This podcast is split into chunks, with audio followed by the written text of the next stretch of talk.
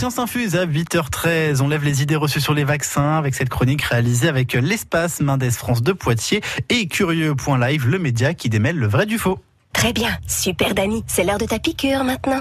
Hum, Tu veux que je te la fasse sur quel bras? Hum, celui-là? Est-ce que tu veux bien remonter ta manche? Non, non.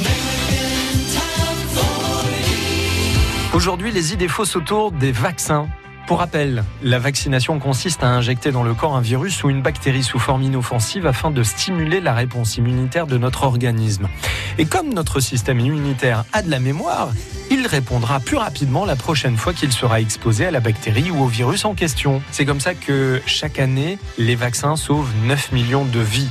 D'après l'UNICEF, un principe donc de précaution qui permet d'éviter des épidémies ou encore de transmettre des maladies à ceux qui ne peuvent pas être vaccinés, comme des personnes sous traitement ou encore les nourrissons. Mais il y a quelques idées fausses qui circulent sur les vaccins.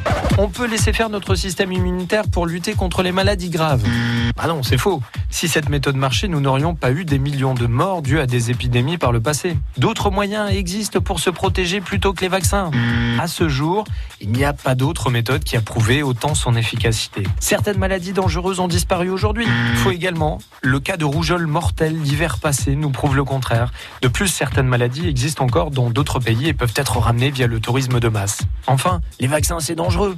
Bah, comme tout médicament, il peut y avoir des effets secondaires, mais il reste anecdotique face au risque d'attraper une maladie grave. Quant à la dangerosité de l'aluminium contenu dans les vaccins sous forme d'adjuvant, rien ne permet de dire à ce jour que cela entraînerait des maladies. Pour info, l'aluminium est utilisé depuis 90 ans et il a pour fonction de booster le système immunitaire et de rendre le vaccin beaucoup plus efficace.